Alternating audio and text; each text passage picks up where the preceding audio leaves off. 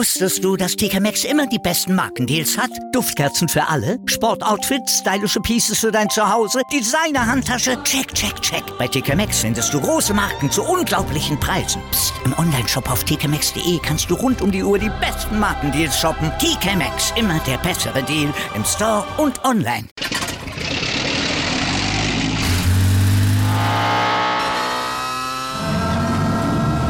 Von 0 auf 100. Aral feiert 100 Jahre mit über 100.000 Gewinnen. Zum Beispiel ein Jahr frei tanken. Jetzt ein Dankeschön, rubbellos zu jedem Einkauf. Alle Infos auf aral.de. Aral, alles super.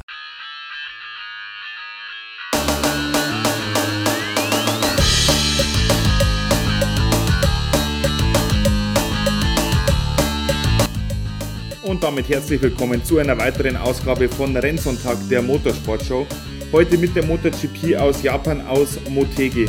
Und ja, Japan heißt ja für die deutschen Motorsportfans traditionell früh aufstehen, denn aufgrund der Zeitverschiebung ging es bereits um 5 Uhr los mit der Moto 3, bevor dann um 8 Uhr die Jungs aus der MotoGP in die Startaufstellung gerollt sind.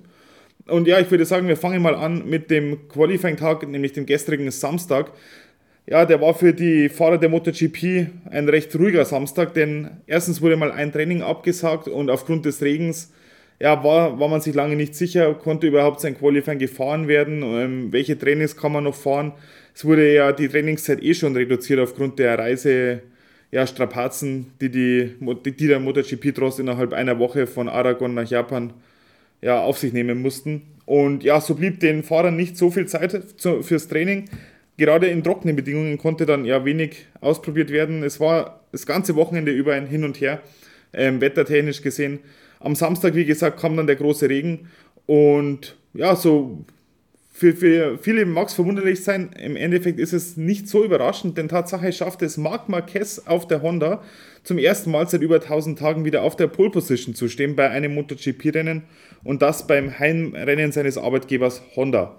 Wie gesagt, wenn es um Regenrennen geht oder generell um auf eine Runde schnell sein in, in nassen Bedingungen, dann ist Marc Marquez natürlich ja immer ein Favorit, egal wie es körperlich um, um ihn steht. Und so ja, hat es mich persönlich nicht überrascht, dass Marc Marquez Tatsache auf der Pole Position in Motegi stand.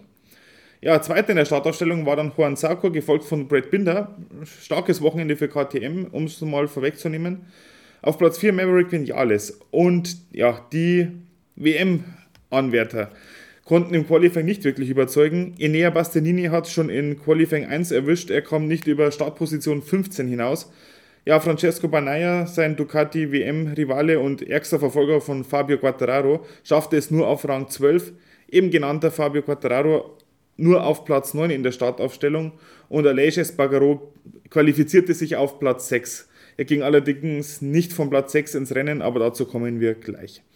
Ja, soviel zum Samstag und ja, für Sonntag wurde dann besseres Wetter angesagt und so war es dann im Endeffekt auch. Aber der Reihe nach. Wie gesagt, es ging in der Früh um 8 Uhr deutscher Zeit los mit der MotoGP und schon in der Einführungsrunde hatte Aleix Espargaro Probleme mit seiner Aprilia und musste nach der Einführungsrunde an die Box fahren und das Rennen dann aus der Boxengasse starten. Natürlich ganz bitter auch ja, im Nachhinein, wenn man auf die WM äh, Tabelle blickt, muss man sagen, wirklich bitter, denn da hätte heute für Aleix einiges gehen können, WM-technisch gesehen. Ja, den Start gewinnt allerdings Brad Binder vor Marc Marquez und danach die beiden äh, Pramac Ducati-Fahrer. Ja, nach einer Runde führt dann Jorge Martin vor Brad Binder, der im Laufe der Runde ja, an Brad Binder vorbeigehen konnte. Jack Miller hatte einen Wahnsinnsstart von Position 7 aus, lag dann schon in der Spitzengruppe. Ja, einige Plätze verloren hat allerdings Marc Marquez, der sich, der hat es ja schon angekündigt, dass er im Rennen vermutlich nicht um den Sieg fahren wird, hat sich aber wacker gehalten, der Marc Marquez, und ja, verlor allerdings in der ersten Runde schon einige Plätze. Und ja, eben genannter Jack Miller übernahm dann in Runde 3 tatsächlich die Führung und überholte dann seinen Ducati-Markenkollegen Jorge Martin und übernahm damit die Führung. Damit hatten wir die Reihenfolge.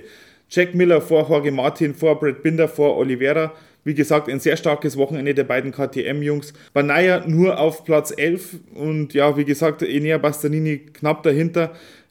Beide Ducati WM-Aspiranten konnten heute wirklich nicht überzeugen und für Quattararo ja, läuft mir wieder alles in Richtung Schadensbegrenzung und ja, am Ende des Rennens werden wir sehen, dass sich diese Taktik mal wieder gelohnt hat für Fabio Quattararo. Jack Miller konnte sich dann relativ schnell absetzen vor den KTM-Jungs und man kann es vorwegnehmen, er fuhr ein relativ langweiliges Rennen, ja, sicher nach Hause und ja, gewann am Ende des Tages auch. Ja, zur Mitte des Rennens hatten wir wieder ein Duell, das uns aus den letzten Wochen ja durchaus bekannt vorkommen dürfte, nämlich Enea Bastianini gegen Francesco Banaya, die zukünftigen Teamkollegen bei Ducati. Und ja, Enea Bastianini hat es mal wieder getan und hat Francesco Banaya attackiert und sogar überholt. Natürlich wieder nicht sehr zur Freude der Ducati-Bosse, die ja sichtlich ja, genervt reagierten, wenigstens wenn man so interpretieren kann, äh, die Bilder aus dem TV. Aber ja, ganz zufrieden wird man bei Ducati darüber natürlich nicht sein, dass der WM-Anwärter Francesco Banaya hier so derart attackiert wird von Bastianini. Spricht aber natürlich auch für den Charakter von La Bestia. Und ja, ich bin wie, wie gesagt sehr gespannt aufs ja, nächste Jahr. Wie gesagt, bei Banaya läuft es überhaupt nicht in diesem Rennen. Er hat wirklich Mühe, sich äh, in die Top 10 zu fahren und auch dort zu halten, während Jack Miller das Rennen weiterhin souverän anführt. Ja, was hat man denn noch in dem Rennen? Bei Suzuki läuft es gar nicht. Beide Suzuki sind ausgefallen. Eine Suzuki ist sogar abgebrannt. Ähm, von daher, ja, Juan Mir hat insofern nichts falsch gemacht. Er hat nicht wirklich viel verpasst. Für Suzuki natürlich bitter beim, Heim beim Heimrennen mit einem Nuller ja, nach Hause zu fahren. Aber gut, was soll's. Ne? Ja, zum Schluss des Rennens konnte dann allerdings äh, Francesco Banaya wieder an Enea Bastianini ranfahren und ihm sogar nochmal zurück überholen. Also wie gesagt, dieses Duell ein Hin und Her. Äh, allerdings in diesem Fall auf der Strecke das bessere Ende für Francesco Banaya bis zur letzten Runde. Da hat er nämlich äh, Francesco Banaya beim Versuch, Fabio Quattararo nochmal anzugreifen, ein meiner Meinung nach völlig sinnloses Überholmanöver oder ein völlig sinnloser Versuch in dem Fall, und ja, dabei hat es Francesco Banaya leider Gottes erwischt und ja, so war sein Rennen in der letzten Runde dann beendet. Ja, so gesehen mal wieder für Francesco Banaya ein dummer Fehler, der ihm 8 WM-Punkte gegenüber Fabio Quattararo gekostet hat. Denn ob jetzt ja, Fabio Quattararo auf Platz 8 ins Ziel kommt oder Francesco Banaya, das ist ein Punkt Unterschied. Das macht WM-technisch vermutlich keinen Unterschied. Allerdings konnte so durch seinen Ausfall Fabio Quattararo wieder 8 Punkte gut machen, obwohl er auch nur ein mittelmäßig bis schlechtes Rennen gefahren hat. Ergebnistechnisch natürlich absolut nicht zufrieden, ein Platz 8 für Fabio Quattararo. Aber wie gesagt, wenn sein ärgster Konkurrent 0 Punkte macht und auch äh, Aleix Espargaro mit 0 Punkten nach Hause fährt, ähm, ja, da kann man sich nichts vorwerfen an Seite von Fabio Quattararo. So, kommen wir zum Endergebnis. Wie gesagt, Jack Miller hat nichts mehr anbrennen lassen, gewinnt das Rennen dreieinhalb Sekunden vor Brad Binder und Jorge Martin. Marc Marquez mit einem starken vierten Platz, gefolgt von Miguel Oliveira. Luca Marini fuhr ein sehr starkes Rennen, war auch immer wieder in Zweikämpfe verwickelt und wirklich ein fehlerfreies Rennen auf Platz 6, gefolgt von Maverick Vinales auf Platz 7. Danach, wie eben gesagt, Fabio Quattararo vor Enea Bastianini. Marco Bezzecchi, der zweite Munifier 46 Mann, auf Platz 10. Juan Zarco auf Platz 11 hatte zu Anfang des Rennens mal technische Probleme und hat dadurch einige ja, Plätze verloren. Äh, Paul Espargaro auf Platz 12, Alex Marquez auf der 13, Franco Morbidelli auf 14 und Kel Crutchlow holt wieder einen Punkt auf Platz 15. Für Aleix Espargaro hat es knapp nicht gereicht. Er kam am Ende des Tages auf Platz 16 ja, ins Ziel und muss sich ja, so leider damit abfinden, dass ihm die Technik heute einen Strich durch die Rechnung gemacht hat. Ja, das Rennen an und für sich war meiner Meinung nach nicht sehr, ja, an der Spitze auf alle Fälle nicht sehr unterhaltsam. Äh, allerdings waren gerade in der Mitte des Feldes einige äh, schöne Zweikämpfe dabei. Was allerdings auffällt, gerade im Motegi, was eine sehr ja, überholfreundliche Strecke traditionell ist, das Feld hat sich sehr schnell auseinandergezogen und es war auch für ein Trockenrennen wirklich ja, fast keine Gruppen äh, auf der Strecke, die gekämpft haben. Und von daher muss ich sagen, also MotoGP-technisch, technisch muss sich da einiges ändern, damit wir wieder spannende Rennen haben wie früher.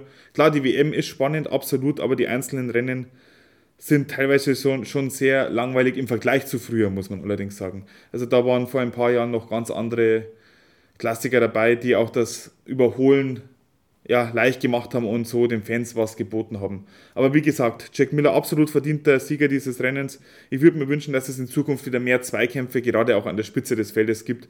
Dann schauen wir mal, wie es nächste Woche weitergeht. Nächste Woche heißt es nämlich wieder früh aufstehen mit der, für die MotoGP. Ja, ich würde mich freuen, wenn ihr mich da abonniert, wo ihr Podcasts hört. Und wir hören uns nächste Woche. Bis dahin, alles Gute.